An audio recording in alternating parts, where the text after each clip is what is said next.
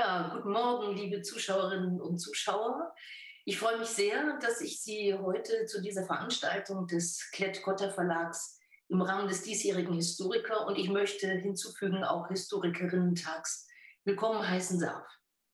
Ich selbst fühle mich sehr geehrt, dass ich Sie durch diese Sitzung führen darf, in der meine Kollegin Monika Black mit ihrem Buch Deutsche Dämonen, Hexen, Wunderheiler und die Geister der Vergangenheit im Nachkriegsdeutschland ganz im Mittelpunkt stehen wird. Dieses sehr lesenswerte Buch ist Ende vergangenen Jahres auf Englisch erschienen und man kann den Klett-Cotta Verlag nur beglückwünschen, dass er es in einer deutschen Übersetzung auf den Markt bringt, und zwar am 20. Oktober. Sie können bereits vorbestellen. Kurz zu Monika Black, die heute aus Tennessee zugeschaltet ist, Zeit 3 Uhr morgens. Ich bin sicher, viele von Ihnen werden sie bereits kennen, da Monika seit vielen Jahren schon zu den international renommierten und herausragenden Zeithistorikerinnen gehört. Und ich möchte hinzufügen, auch eine der inspirierendsten Historikerinnen aus dem Feld der neueren Geschichte ist, die ich kenne. Monika ist seit vielen Jahren schon an der University of Tennessee in Knoxville Dort forscht sie und lehrt sie. Sie hat bereits mit ihrem ersten Buch Death in Berlin From Weimar to Divided Germany, das 2010 bei Cambridge University erschienen und mehrfach ausgezeichnet wurde, auf, mich, auf sich aufmerksam gemacht. Dass sie ein neues Thema anvisierte, zeichnete sich schon bald nach Erscheinen dieser ersten Publikation ab. The Supernatural and the Poetics of History ist meines Wissens die erste Veröffentlichung, die zeigte, dass es nun die nach 1945 aufkommenden Gerüchte über das Ende der Welt und die Wunderheiler waren, die Monika als Zeithistorikerin zunehmend in ihren Bann ziehen sollten. Zusammen mit Eric Kurlander gab sie 2015 dann den Sammelband Revisiting the Nazi Occult Histories, Realities, Legacies heraus. Eine Zwischenetappe zu ihrer jüngsten Monographie, die wie gerade schon erwähnt, bereits im letzten Jahr erschienen, und zwar unter dem Titel A Demon Haunted Land, Witches, Wonder Doctors and the Ghosts of the Past in Post-War World War II Germany. Übersetzungen ins Brasilianische, Polnische, Russische und Taiwanesische sind in Vorbereitung. Bevor Sie jetzt meinen, da seien übernatürliche Kräfte im Spiel gewesen, wenden wir uns aber lieber diesem reichhaltigen Buch zu und zu diesem Buch passt, dass wir unser Gespräch mit einer Geschichte beginnen, die uns in ein Dorf in Franken führt. Es ist die Geschichte von Frau N, mit der Monika ihr Buch einleitet. Monika wird sie lesen, in diesem Fall aus der englischen Fassung. Sie als Publikum haben auch die Gelegenheit, Fragen zu stellen. Wir werden dafür gegen Ende der Sitzung Zeit lassen, sie zu beantworten. Aber jetzt, Monika, hast du das Wort. Vielen Dank, Svenja.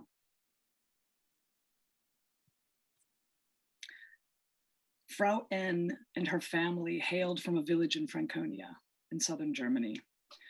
Her father was known as a Braucher, a person with certain healing powers. As much as locals relied on those who possessed such powers, Communities like Frau N's often regarded healers with ambivalence, even mistrust. After all, might not someone able to use magic to take sickness away also be able to bring it?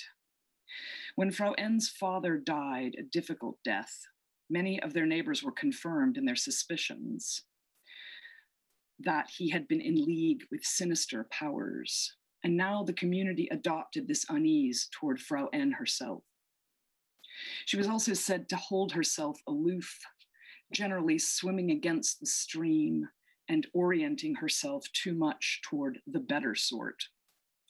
Frau N's real trouble started, though, when Herr C arrived in the village. He claimed to have healing knowledge, and he said he could establish the sources of illness by reading signs, bits of bread, charcoal, and broom straws floating in water. He became active in the village, performing magical tasks. He also began circulating rumors about Frau N, saying that he had seen her through a window reading a book that contained spells and charms. This meant that she worked for the devil, C claimed, whereas he worked for God. Herr C drank, worked little, and neglected his large family. The community did not think very highly of him. Nonetheless, when two middle aged villagers suddenly died, the rumors already circulating about Frau N got worse. She was suspected of having had a hand in their deaths. When the local pastor's child abruptly lost his appetite, that was also laid at N's feet, as was the death of a hog. C began to predict that the children of the family who had owned the pig would themselves fall ill and become lame. To avoid this curse, he directed their mother to collect the children's urine. He wanted to spray it on N's house as a defense against her evil doing. He also predicted that N would come on three occasions to the family and ask to borrow things. They must not loan anything out. If all his instructions were followed to the letter, N would have no more power over the family, Say said. The family rejected Herr Say's help, but remained filled with concern. He had succeeded in creating a climate of great fear in the community. The smallest events in the village began to be interpreted as the result of witchcraft. Children were forbidden to eat anything Frau N cooked or to accept gifts from her. If she brought flowers to a wedding, they were tossed out. If she gave someone a potted plant, it was dug up by the roots. Finally, N had no recourse but to take C to court. He was found guilty of defamation and given a light jail term. After that, rumors about N may still have been whispered, but were no longer spoken aloud. Zeithistorikerinnen sind mit diesen Geschichten nicht vertraut. Es ist ein ungewöhnlicher Blick auf die Nachkriegszeit, auf die deutsche Nachkriegszeit. Und das, obwohl manche schon den Eindruck haben, sie, äh, sie seien nach vielen Publikationen über Zerstörung und Wiederaufbau Wirtschaftswunder, Entnazifizierung, Vergangenheitsbewältigung, Familiensexualität und vieles mehr gewissermaßen abgeforscht. Jetzt kommst du mit diesen Geschichten über Aberglauben, über Wunderheiler, apokalyptische Fantasien und Erzählungen über Hexen, die von Bayern bis Schleswig-Holstein kursierten. Welche Geschichte über die Zeit nach 1945 würde ich dich gerne fragen? Welche Geschichte über die Zeit nach 1945 kann man aufschließen, wenn man diesen Geschichten nachgeht? Ja, es ist natürlich eine sehr, sehr, sehr gute Frage. Ähm, mein Buch versucht, äh, ein, sagen wir, ein geistiges Porträt der Nachkriegszeit zu, zu malen. Ähm, wir haben schon sehr wichtige Bücher über die psychologische oder sagen wir Mentalitätsgeschichte von der westdeutschen Nachkriegszeit, zum Beispiel ähm, dein eigenes Buch, äh, Die Gesellschaft der Überlebenden. Äh, in dem Buch äh, werden die Gewalterfahrungen von ehemaligen deutschen Soldaten äh, beschrieben und es wird auch in dem Buch beschrieben, wie diese Soldaten ihre Gewalterfahrungen, also nach dem Krieg, psychologisch bearbeitet haben. Wir haben auch Bücher wie ähm, Frank Bieses neues, neueste Buch ähm, Republik der Angst, worin ähm, die, die Rolle, die Angst in der westdeutschen Nachkriegszeit gespielt hat, äh, beschrieben wird. Äh, und mein Buch ist, ist irgendwie zu diesen zwei Büchern und vielleicht an einige anderen komplementär, würde ich sagen. Ähm, aber es versucht auch eine, eine, eine andere Richtung zu gehen. Ähm, ähm, ich habe versucht, in diesem Buch zu beschreiben, äh, Unterströmungen in der Nachkriegsgesellschaft von Unbehagen, von kollektives Versagen, von ähm, das Gefühl, also das Gefühl des kollektiven Versagens, ähm, von sozialem Unmut, äh, Unterströmungen, die, wie ich in dem Buch beschreibe, ähm, die Nachkriegszeit erfüllt haben. Und ich wollte, ich habe mich immer für die Frage interessiert, würde ich sagen, dass ähm, ich habe mich immer für die Frage interessiert, wie äh, Leute in Deutschland miteinander umgegangen sind in den Jahren nach dem Zweiten Weltkrieg. Ich meine, ähm, es gab sehr verschiedene Geschichten in der Nachkriegszeit, viele verschiedene Geschichten. Also es gab natürlich Leute, die sehr, sehr Schreckliches getan hatten. Und es gab auch Menschen, die ähm, äh, denen sehr Schreckliches angetan worden ist. Und alles dazwischen, alle jene dazwischen. Ähm, und ich habe mich immer gewundert, wie ist es möglich, dass äh, eine so gespaltete Gesellschaft mit so vielen verschiedenen Geschichten wieder nach dem Krieg nach 1945 eine Gesellschaft aufbauen könnten. Ähm, und ich wollte die sozusagen, also ja, ich wollte das irgendwie ähm, forschen, aber das ist nicht leicht, über sowas herauszufinden, nicht? Weil ähm, viele Leute haben ihre eigenen Geschichten ziemlich heimlich ähm, ähm, gehalten.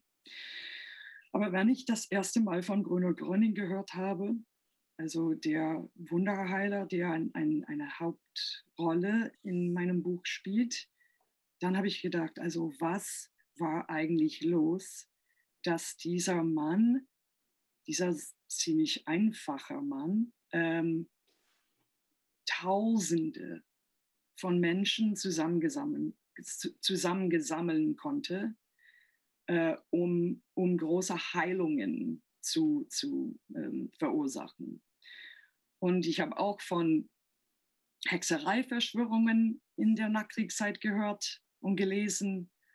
Und es, also als ich weiter in den Quellen gelesen habe, habe ich gedacht, ähm, warum waren so viele Menschen, also Gröning zum Beispiel hat immer gesagt, dass er nur gute Menschen heilen könne und nicht böse Menschen.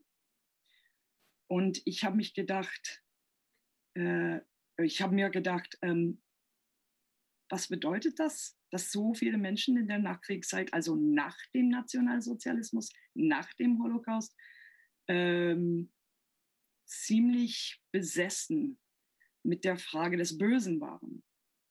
Und ich wollte das untersuchen ein bisschen und, und habe so hab, äh, hab das in diesem Buch versucht. Ja, also du, du tippst schon vieles Interessante an, weil ich frage mich natürlich, diese Dinge, die so heimlich ablaufen, ja, also du beschreibst es so als auch so als, äh, als Unterströmung, das, was eben nicht oben so offensichtlich liegt, dass man das irgendwie äh, in Protokollen eines Parlaments nachlesen kann. Ähm, wie stößt man auf solche Geschichten? Darf ich das kurz fragen? Kannst du das bitte wiederholen? Ich habe das letzte nicht gehört. Wie stößt man auf solche Geschichten? Also so, wie, geht ja. man, wie, geht man, diesen Geschichten nach? Ich meine, dieses, dieses Heimliche, auch Gerüchte. Ähm, die Geschichte der Gerüchte wäre schon längst geschrieben, wenn es so einfach wäre, sie zu schreiben. Aber du hast viel mit Gerüchten zu tun. Wie, wie spürt man sie auf? Ja, es ist, das ist, ähm, es, es hat mir viele Jahre gedauert, um dieses Buch zu schreiben. Und in, zum Teil war das, weil das ist, das ist so gekommen, weil ich, äh, weil ich die Quellen finden musste. Und ich habe die eigentlich, die meisten sehr zufällig gefunden. Also ähm, als ich mein erstes Buch geschrieben habe, Death in Berlin, habe ich ähm, über viel gestoßen, was ich sehr interessant, aber nicht ganz, ähm, habe ich viele interessante Sachen gefunden, die mir nicht ganz verstandbar waren oder ähm, die ich nicht ganz, die, die nicht zu meinem Verständnis von, von der deutschen Geschichte passten. Und ich habe diese komische Geschichten immer gesammelt in einem Heft. Und dann, nachdem dass mein erstes Buch ähm, fertig war, habe ich ein bisschen weiter nachgeschaut. Ich habe ich bin, ich interessiere mich ganz für, äh, für die Volkskunde ähm, und ich bin, ich habe in, in, in, in Volkskunde Archiven geforscht, ähm, zum Beispiel. Und ich würde auch sagen, dass, dass alle von den Themen, die ich in dem Buch, äh, alle diese Themen sind ähm, von, die meisten sind von Volkskundler, Volkskundlerinnen schon geforscht. Also ich bin nicht die Erste, überhaupt nicht die Erste, die über diesen Themen ähm, geschrieben äh, habe. Ähm, äh, äh, es gibt Leute, die schon vor Jahren äh, über diesen Themen gesch geschrieben haben, aber ähm, ich habe ein bisschen weiter gemacht, weil also ein, das, der Sicht ein Volkskundler, äh, von Volkskundler, äh, von einem Volkskundler in, äh, Entschuldigung, Entschuldigung, der Perspektive eines Volkskundlers ist ganz anders als der Perspektive von einem Historiker. Und ähm, ja, auf jeden Fall, ich, ich habe immer diese, diese kleinen ähm, Hinweisen gesammelt und in einem Heft gesteckt. Und dann irgendwann habe ich genug komische Geschichten gehabt, dass ich ein Buch ähm, schreiben konnte. Aber auch, ich würde auch sagen, dass zum Beispiel Bruno Gröning äh, eine riesengroße archi archivalische Sammlung hat. Also es gibt ähm, Quellen über ihn überall in Deutschland in sehr verschiedenen Archiven. Ähm, ja, ich kann mehr dazu sagen, aber das ist, du hast jetzt, glaube ich, äh, eine Idee, was ich gemacht habe. Ja, also wenn ich dein Buch richtig verstanden habe, ist es ja auch so, dass diese Gerüchte beziehungsweise diese Vorwürfe zum Beispiel bei diesen Prozessen gegen Hexerei dann auch in Gerichtsakten auftauchen, also wo man sie ja vielleicht nicht vermutet, aber so auf jeden Fall nicht drüber nachdenkt, dass man sie dort finden könnte. Du hast jetzt gesagt, hast kurz angesprochen, dass die Perspektive eines Volkskundlers ganz anderes ist als eine Historikerin. Wir kommen sicherlich darauf nochmal zurück. Ich würde dich aber trotzdem gerne erst nochmal fragen für die für alle, die das Buch noch nicht kennen, apokalyptische Gerüchte oder auch diese Hexereivorwürfe. Was muss man sich darunter eigentlich genau vorstellen? Vielleicht könntest du ein Beispiel nehmen, um das weiter zu illustrieren, so über ähm, den Fall von Frau Eng hinaus oder ähm, worum drehen sich diese apokalyptischen Gerüchte? Apokalyptische Gerüchte kennen wir, aber was ist das Zeitspezifische? Ja, ja, verstehe. Ähm, also die apokalyptischen Gerüchte, die ich gefunden habe, waren meistens von einem, nochmal hier, einem Volkskundler äh, namens Alfred Dieck gesammelt. Alfred Dieck ist äh, zu der Zeit, also sagen wir 48, 49, wohnte er in Göttingen.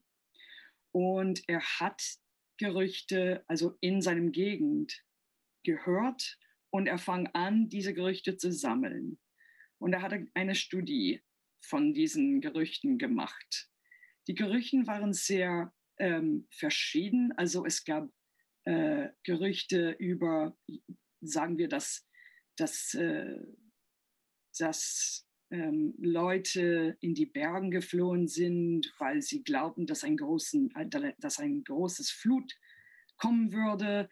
Ähm, er hat Geschichten gehabt über oder hat Gerüchte gesammelt, die von äh, religiöser Konversion ähm, gesprochen haben oder dass, ähm, dass, dass, die Leute gesagt haben, dass Massentaufen ähm, ähm, passieren würden, dass die Leute zurück zu Gott kommen würden und äh, es gab auch Gerüchte über, dass, dass viele Leute ähm, ähm, Selbstmord begangen würden und so. Also sehr, sehr komische, sehr äh, ähm, ja, wilde Gerüchten eigentlich.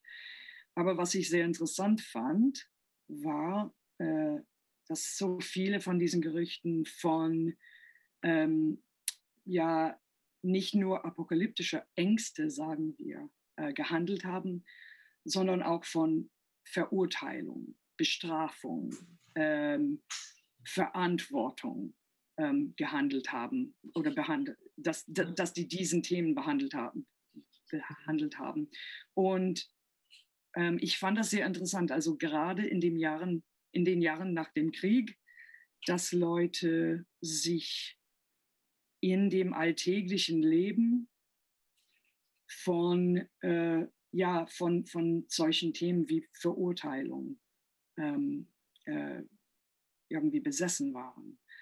Und ja, das, das geht zurück zu diesen Themen, zu, zu das Thema von, von, von, von Unterströmungen, glaube ich. Dass es gibt Sachen, die kursieren durch die, der Gesellschaft, die nicht auf der Oberfläche waren. Aber wenn man ein bisschen näher anschaut, kann man ähm, emotionelle, spirituelle, geistige ähm, ähm, Sachen sehen, die man in, sagen wir, in normalen, vernünftigen Quellen nicht sehen kann. Und es war aus diesem Grund, dass ich mich für diesen apokalyptischen Gerüchten so interessiert habe. Also das klingt für mich so etwas danach, als wäre das ein wenig eine Gegengeschichte auch zu dem, was wir von äh, dieses berühmte, dieses berühmte Zitat von Hannah Arendt, die nach Deutschland zurückkommt und ähm, den Eindruck hat, die Deutschen sind eigentlich völlig apathisch und sie beschäftigen sich überhaupt nicht mit ihrer Vergangenheit. Äh, würdest du sagen, dass du, wenn du hier von diesen Unterströmen sprichst, dass du ein wenig eine Gegengeschichte zu diesem Eindruck schreibst? Ja, ich glaube vielleicht schon. Ähm, ich, ich kenne natürlich dieses Zitat von, von Arendt und ich, ich habe es eigentlich in dem Buch ähm, ein bisschen behandelt. Ähm, ich glaube, dass äh, ich würde hier ähm, Michael Geier folgen. Michael Geier hat schon vor Jahren geschrieben, dass Hannah Arendt, ähm, wenn sie, wenn sie ähm, an der deutschen Nachkriegsgesellschaft geschaut hat, hat sie eine gefühllose Gesellschaft gesehen. Und Michael Geier hat gesagt, dass schon in den Jahren von der Weimarer Republik, also in den Jahren nach dem Ersten Weltkrieg, hat schon eine, eine, eine hm, wie zu sagen, ein, ein emotionalen Muster sich schon äh, geformt, wobei man nicht emotionell ähm, ähm, sich behalten, wie zu sagen. I, I think I'm going to say this off, off English because it's it's a little bit difficult for me to think of how to formulate what exactly I want to say.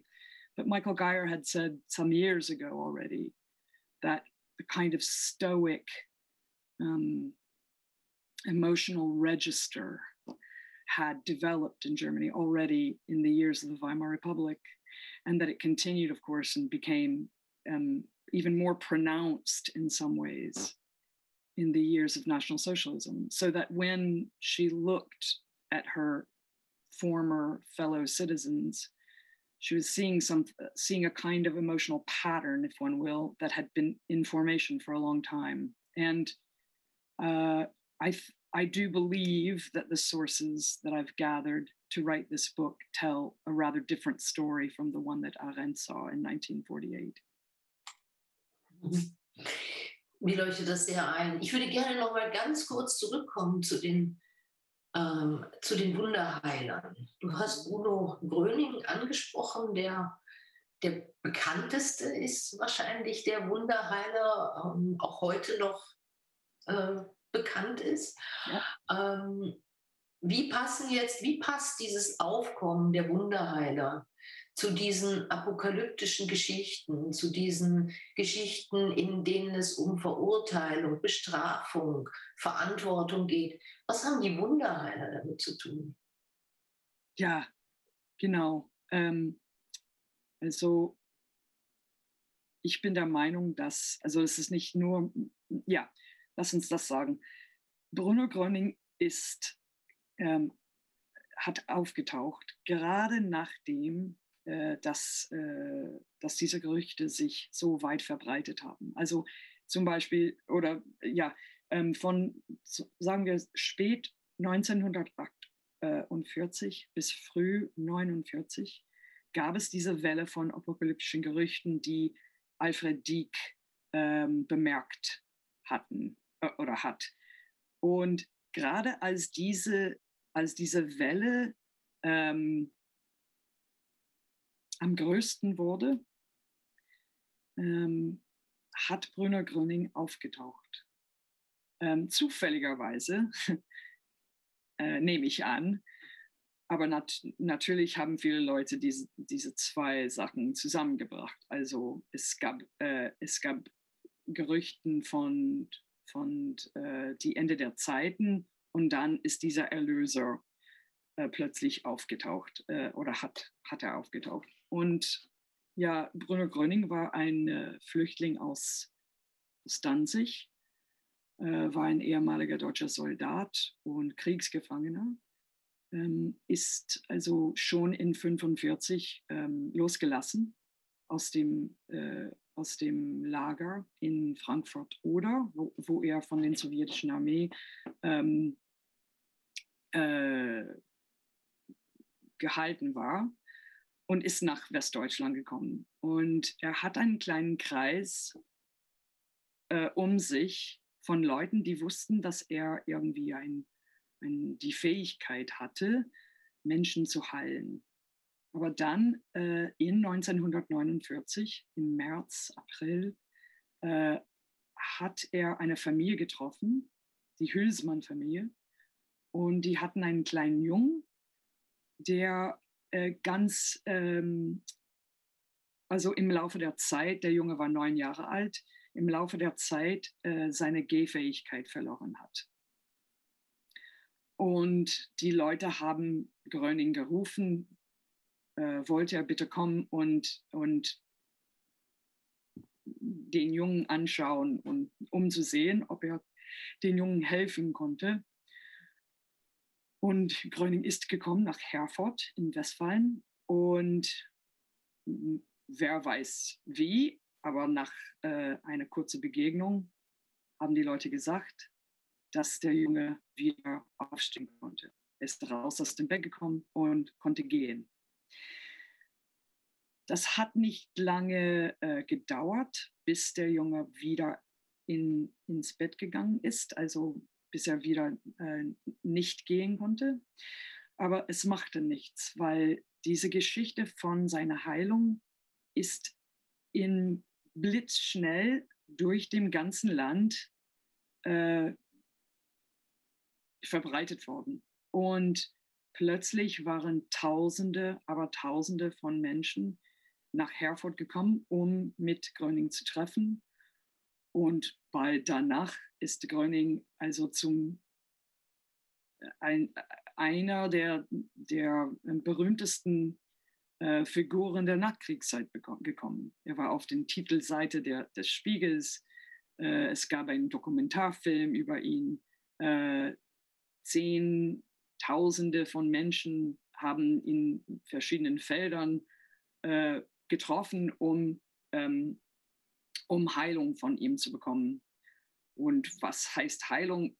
Das ist ganz verschieden und es gab verschiedene Menschen, die verschiedene Arten von Heilen von Gröning bekommen haben. Aber das war eine Art von, ähm, von spiritueller Heilung, würde ich sagen. Und auch für einige Menschen offensichtlich äh, auch physische. Es gab Leute, die ihre Gehfähigkeit verloren haben. Also plötzlich mitten in dem Krieg, nach dem Krieg und dann danach ebenso plötzlich, wann sie Bruno, Bruno Gröning das erste Mal getroffen haben, ihre Gehfähigkeit wieder bekommen haben. Und ich habe mich gefragt, was das bedeutet und was genau Bruno Gröning eigentlich geheilt hat. Was für Symptome Leute hatten und was das alles bedeutet. Ja, das ist interessant. Ich meine, man könnte ja hier auch daran denken, dass es im Grunde genommen, dass er so eine Figur war, die für, äh, für eine Art von Medizinstand, die, sagen wir mal so, nicht hegemonial war. Also die psychisch bedingten Ursachen für körperliche äh, Beeinträchtigungen ähm, nicht nicht besonders gesehen hat und vor allem also immer von, von organischen Schädigungen ausgegangen wäre. Ich würde das aber gerne beiseite lassen, weil damit wir noch ein paar andere, also so ein paar andere Aspekte deiner Arbeit noch mit in den Blick kriegen. Und ich möchte jetzt gerade bei diesen, du redest ja schon von diesen, das ist natürlich liegt jetzt auf der Hand bei den, bei den Menschen, die krank sind, die Leiden haben. Du zeichnest ja schon auch eine Gesellschaft, die an etwas leidet. Äh, die Frage ist nach an was.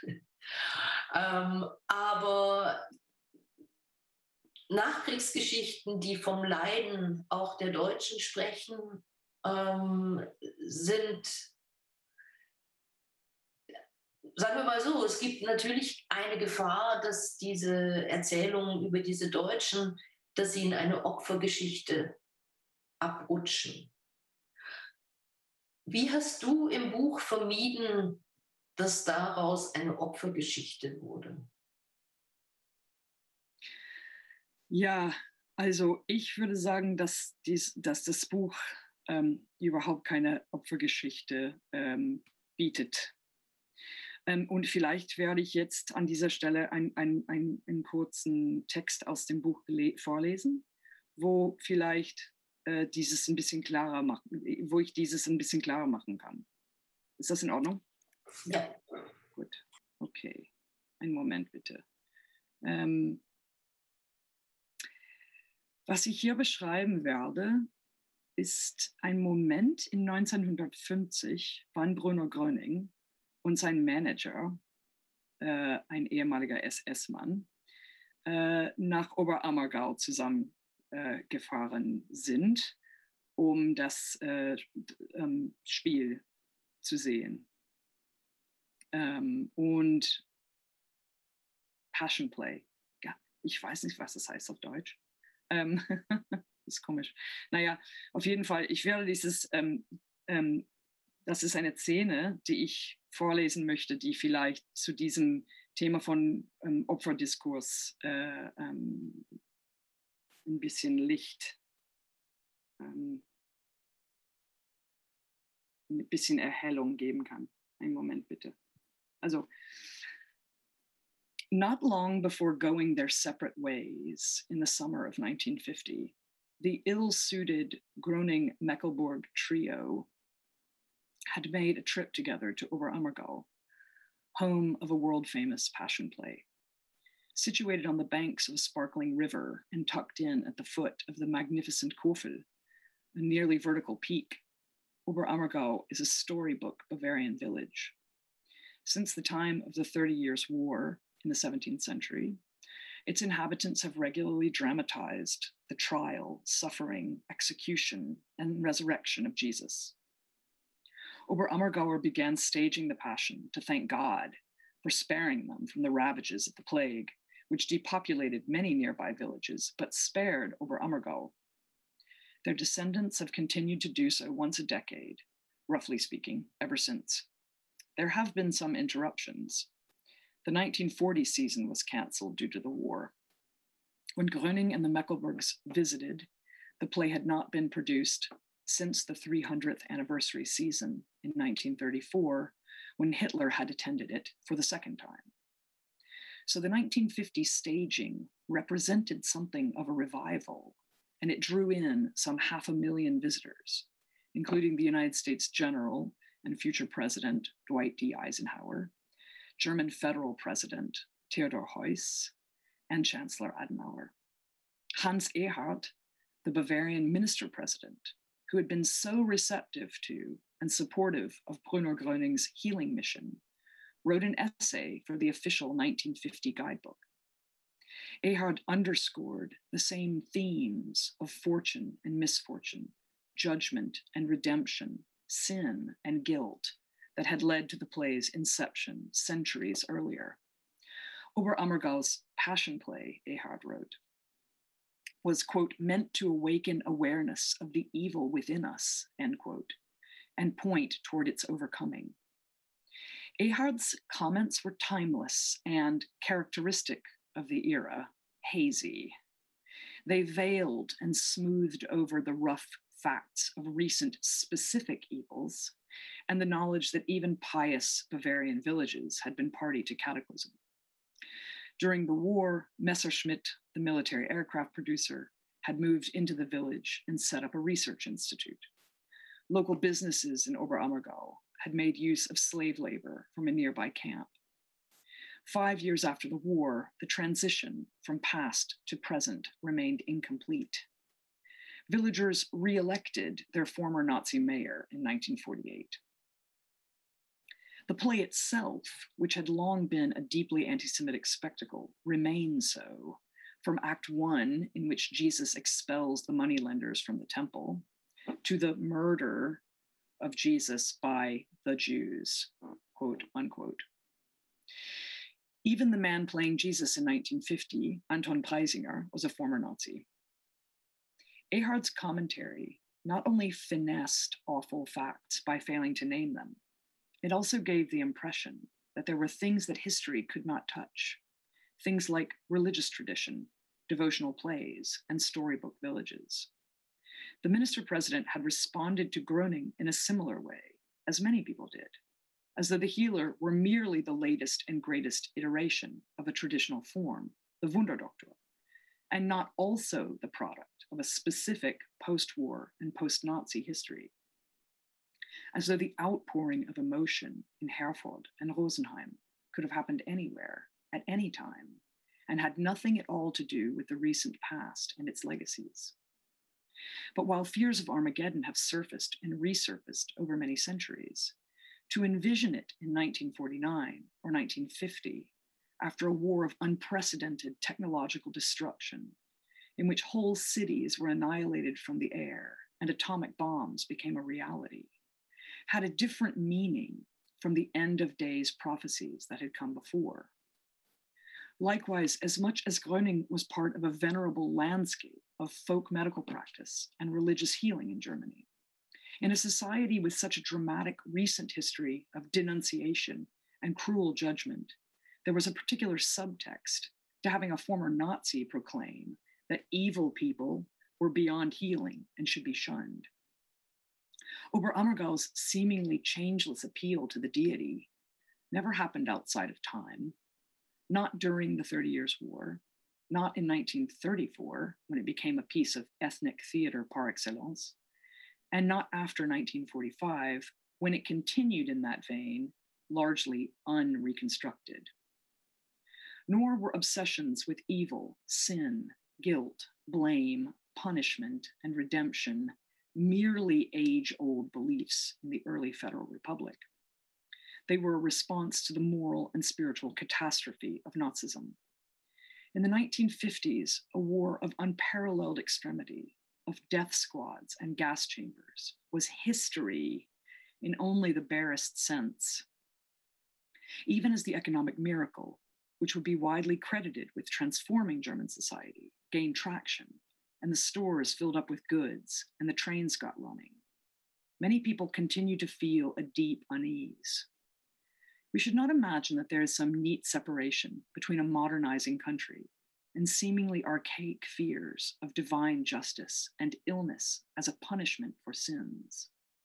The past is not superseded so much as compounded, layer upon layer, until there is indeed something quite new at the end but with the origin still, in one way or another, part of the foundation.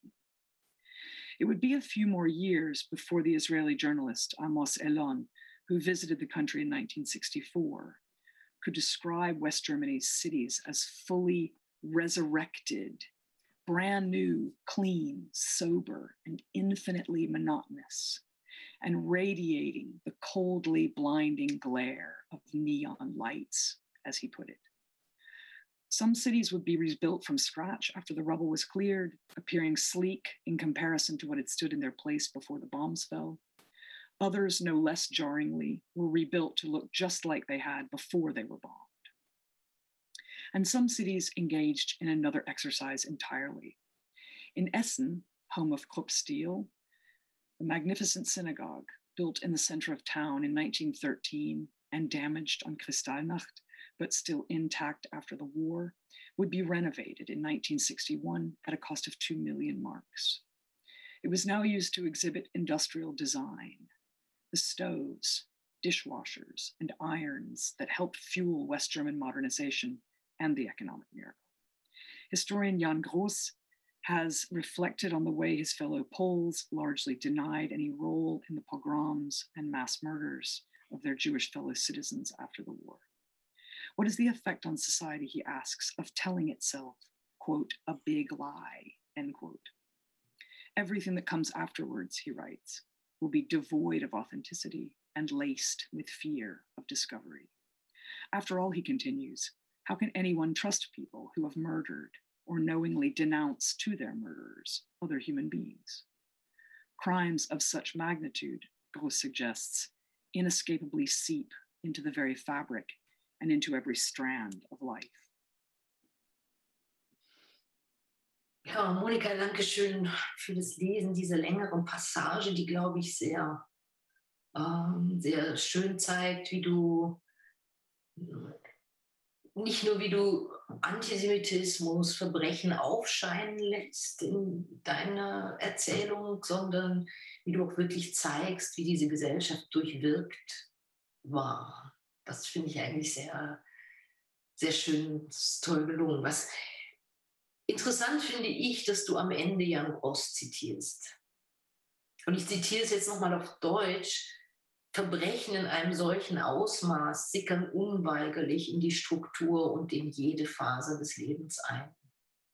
Ende Zitat. Wenn man sich jetzt aber die geschichtswissenschaftlichen Arbeiten über deutsche Nachkriegsgeschichte vor Augen führt, ist es bislang recht ungewöhnlich, dass jemand zu einer solchen Überlegung kommt. Du meinst wirklich, die deutsche Gesellschaft sei durch diese Verbrechen durchwirkt gewesen. Vorhin schien es schon mal auf. Vielleicht kannst du es noch, vielleicht kannst du es noch etwas erklären, noch etwas erläutern. Ähm, ja, es ist eine sehr wichtige und eine sehr gute Frage. Ähm, ich würde sagen, dass äh, es gab ein Gefühl von Unbehagen in der Nachkriegsgesellschaft. Und ich glaube, dass meine Quellen das sehr genau zeigen. Nun, was dieses Unbehagen bedeutet hat, ist eine andere Frage. Und ich glaube, dass das Unbehagen ähm, sehr vieles uns zeigt.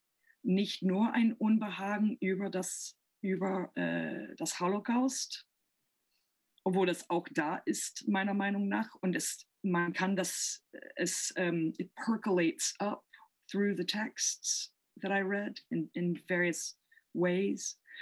Aber man, äh, man hat auch über viele andere Sachen auch ähm, Schuld gefühlt. Ähm, und es ist nicht immer leicht, diese verschiedenen Faden äh, ähm, hm, voneinander zu trennen. Ähm, zum Beispiel, ähm, ich, ich will den Punkt machen in dem Buch, dass, dass Leute konnte auch, also Jeffrey Olek hat auch darüber geschrieben, wie viele Arten von Schuld äh, Leute könnten nach dem Krieg fühlen ähm, und gefühlt haben. Unsere, ähm, in, unser Instinkt ist, zu, äh, ist anzunehmen, dass die Leute ähm, Schuld für das Holocaust gefühlt haben. Und ich glaube, wie gesagt, dass einige Leute das doch gefühlt haben. Aber es gab auch Leute, die ähm, schuldig für, das, für den Krieg gefühlt haben, dass, den, dass der Krieg verloren gegangen ist.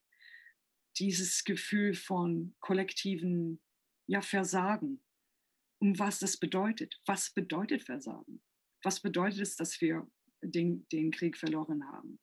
Und ähm, ja, ich, ich glaube, dass es sehr wichtig ist, wenn man wenn man die Nachkriegsgesellschaft anschaut und die Nachkriegsgeschichte schreibt, dass man all diese verschiedenen Arten von Schuldgefühle ähm, ähm, anschaut.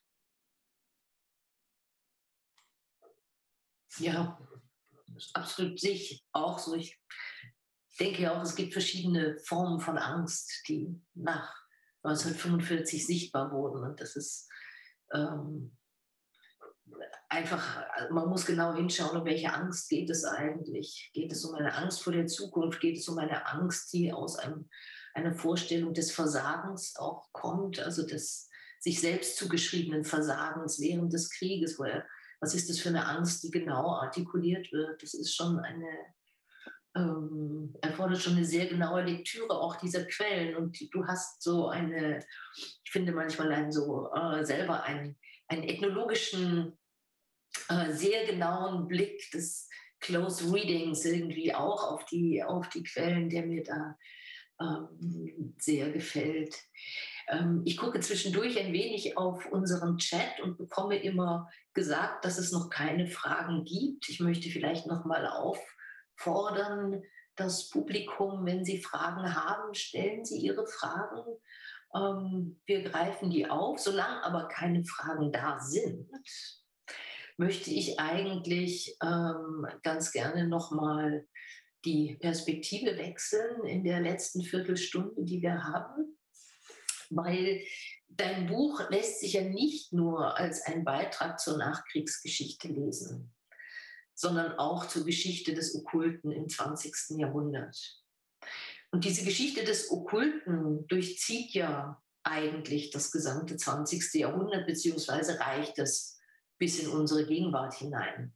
Also mal gab es das Okkulte eher als eine Art von Hintergrundrauschen, dann wieder tritt das Un, äh, Ausgeprägte hervor, wie wir das jetzt auch in den letzten Jahren beobachten können. Also ich nenne jetzt nur das Stichwort QAnon zum Beispiel. Ne?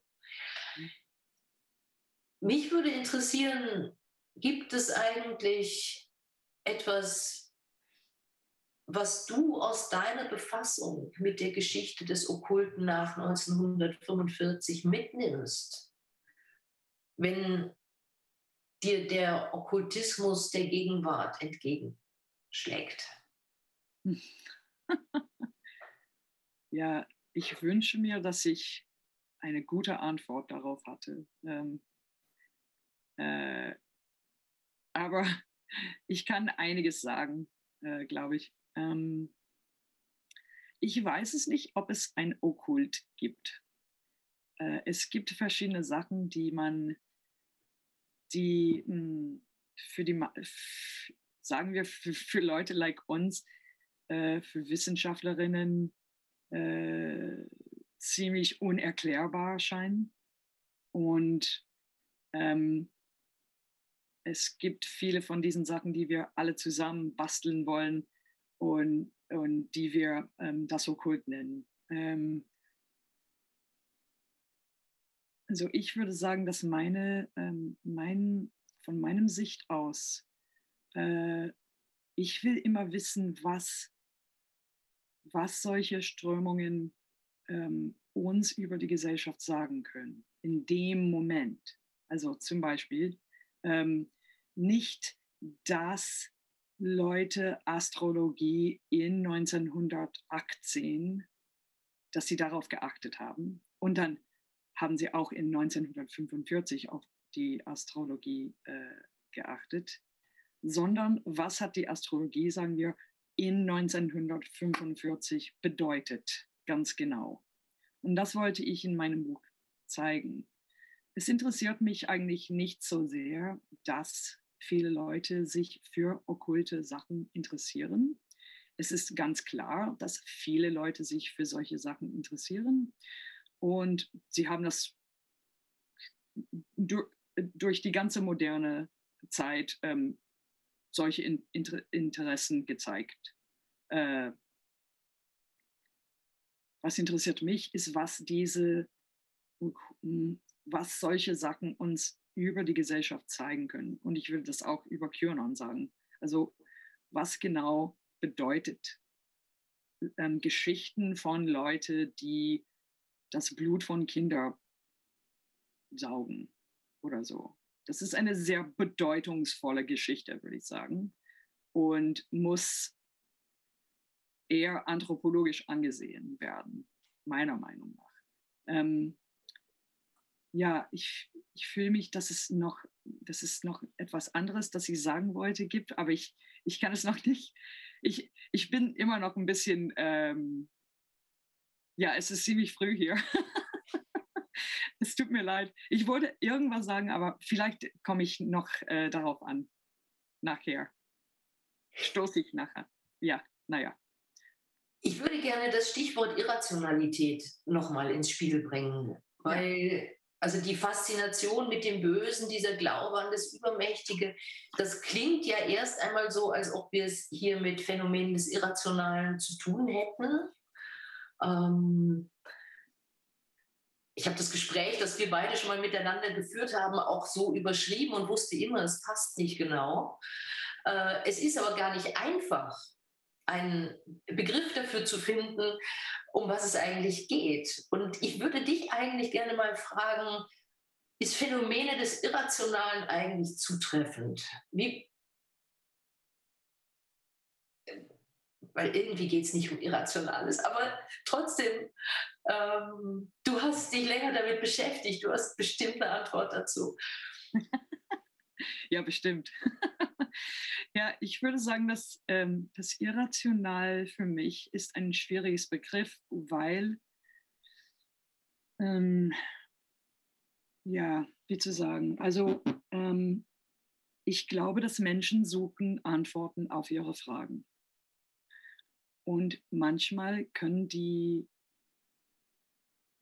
die Antworten, die gegeben sind, die ähm, ähm, wie zu sagen, die, sind, die genügen nicht.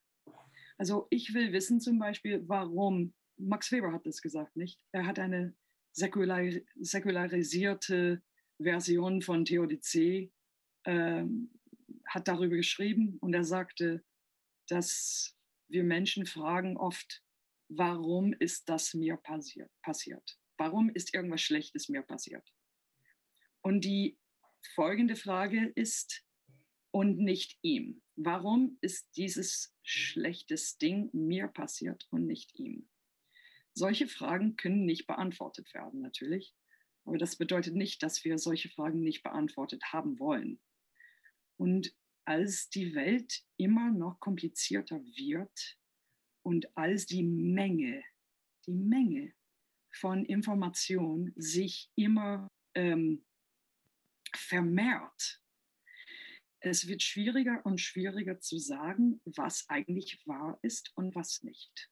Und es ist auch der Fall, wie wir schon wissen, Facebook und so, dass diese, diese ähm, ähm, Entities ihr Geld machen, indem sie verschiedene Meinungen, um, um, they, you know, organizations like Facebook in particular, I'll just say this in English so I can say it precisely, organizations like Facebook make their money from creating communities of people who believe certain kinds of things in contrast to people over there who believe a different kind of thing.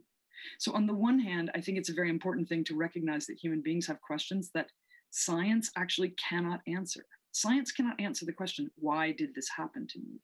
It can't. It doesn't deal with questions like that. But people still have questions like that. And then in our modern moment, in our contemporary moment, when we have vast, you know, billions of dollars corporations whose investment is in creating communities of division, communities of alternate belief systems. this is a very, very dangerous situation that we're in, it seems to me. It's not exactly an answer to the question that you posed, but I hope it's some, I think it's an interesting thing to think about. In any case, I will go back to saying that I don't think das irrational ähm, es gibt viele Sachen, die diesen Begriff nicht umfasst. Zum Beispiel diese komplizierte Fragen, die ich gerade ähm, versucht habe zu, zu, zu stellen. Warum gerade ich und nicht ihm? Mhm. Ja, es ist interessant. Also ich glaube, du hast absolut recht, dass irgendwie dieses, diese Fragen, die nicht beantwortet werden können, dass wir die eigentlich aufnehmen müssen und fragen müssen. Was bedeutet das eigentlich? Und sie als äh, auch als eine Art von, von Anschub zum Nachdenken für uns, auch als Historikerin nehmen müssen. Per Leo hat das gestern in einem schönen Vortrag eigentlich auch äh, sehr zutreffend ähm, formuliert.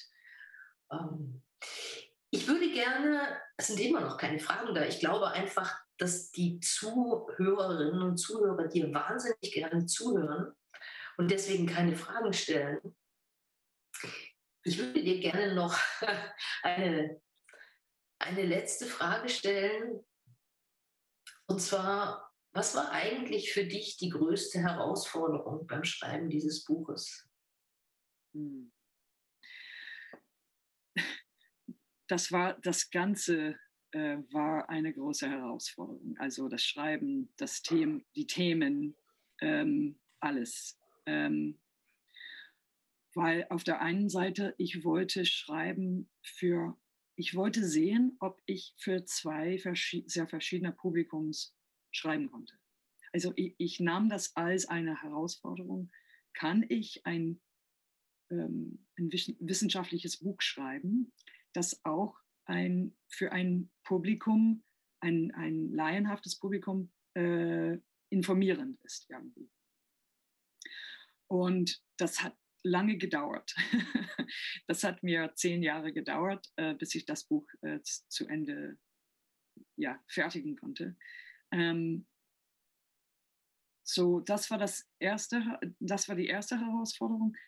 Und die zweite war, ähm, das ist eine, eine Art von Konzept, konzeptuelle Geschichte, würde ich sagen. In, in, nicht, nicht Begriffsgeschichte, sondern eine, ähm, eine Geschichte, die, die irgendwie konzeptuell ist. Also zum Beispiel, man muss ähm, die, wenn man mein Buch lesen will, man muss, ähm, ähm, das, man muss, muss ein bisschen Geduld haben, weil ich werde äh, ziemlich viel über Hexerei in verschiedenen geschichtlichen Kontexten ähm, äh, beschreiben und erklären. Ähm, was, was, was ich meine, ist, dass ähm, ich wusste, dass die meisten Leser, also Wissenschaftlerinnen und auch ein, ein laienhaftes Publikum, wissen schon, was Hexerei ist. Aber ich wollte zeigen, dass Hexerei ein ganz verbreitetes Phänomen ist. Es ist nicht, es, Hexerei ist nicht irgendwas, das schon in der Vergangenheit passiert ist, aber passiert nicht mehr. Es passiert über die ganze Welt. Ähm, Hexerei und Hexenglauben sind irgendwie, also Wolfgang Behringer hat gesagt, dass Hexerei ist, ähm, ist fast ein universelles Phänomen. Und ich muss das alles erklären, um das verstandbar zu machen für ein, für ein ja, für ein Publikum, wissenschaftliches oder ähm, laienhaftes. Ich musste auch, ich musste auch, um, um, I, also had to be convincing about the fact, and I, maybe I wasn't convincing, but I, I tried to be convincing or persuasive at least, that one has to take um, a Wunderdoktor like Bruno Gröning seriously so most people, I think, would look at Bruno Gröning and read the things that he said and the, uh, you know, the things that he did, and they would say, well, he's a charlatan. I don't need to know anything about that. But what I wanted to say was whether or not he was a charlatan, there are a lot of things to know about him that I think are important for die deutsche Nachkriegsgesellschaft und Nachkriegsgeschichte. Monika, ich glaube, wir haben jetzt noch 30 Sekunden Ähm, ich finde ja, wenn Frauen miteinander sprechen, dann, landen, dann machen sie immer eine Punktlandung. So. Ähm, und ich habe es wahnsinnig genossen, dieses Gespräch mit dir. Ich hoffe, den Zuschauerinnen und Zuschauern ging das auch so. Ähm, ich kann auch den Zuschauerinnen und Zuschauerinnen sagen, man braucht keine Geduld beim Lesen. Es ist ein fantastisch geschriebenes Buch und ähm, ja, ich verabschiede mich und vielen Dank, Monika, für das Gespräch.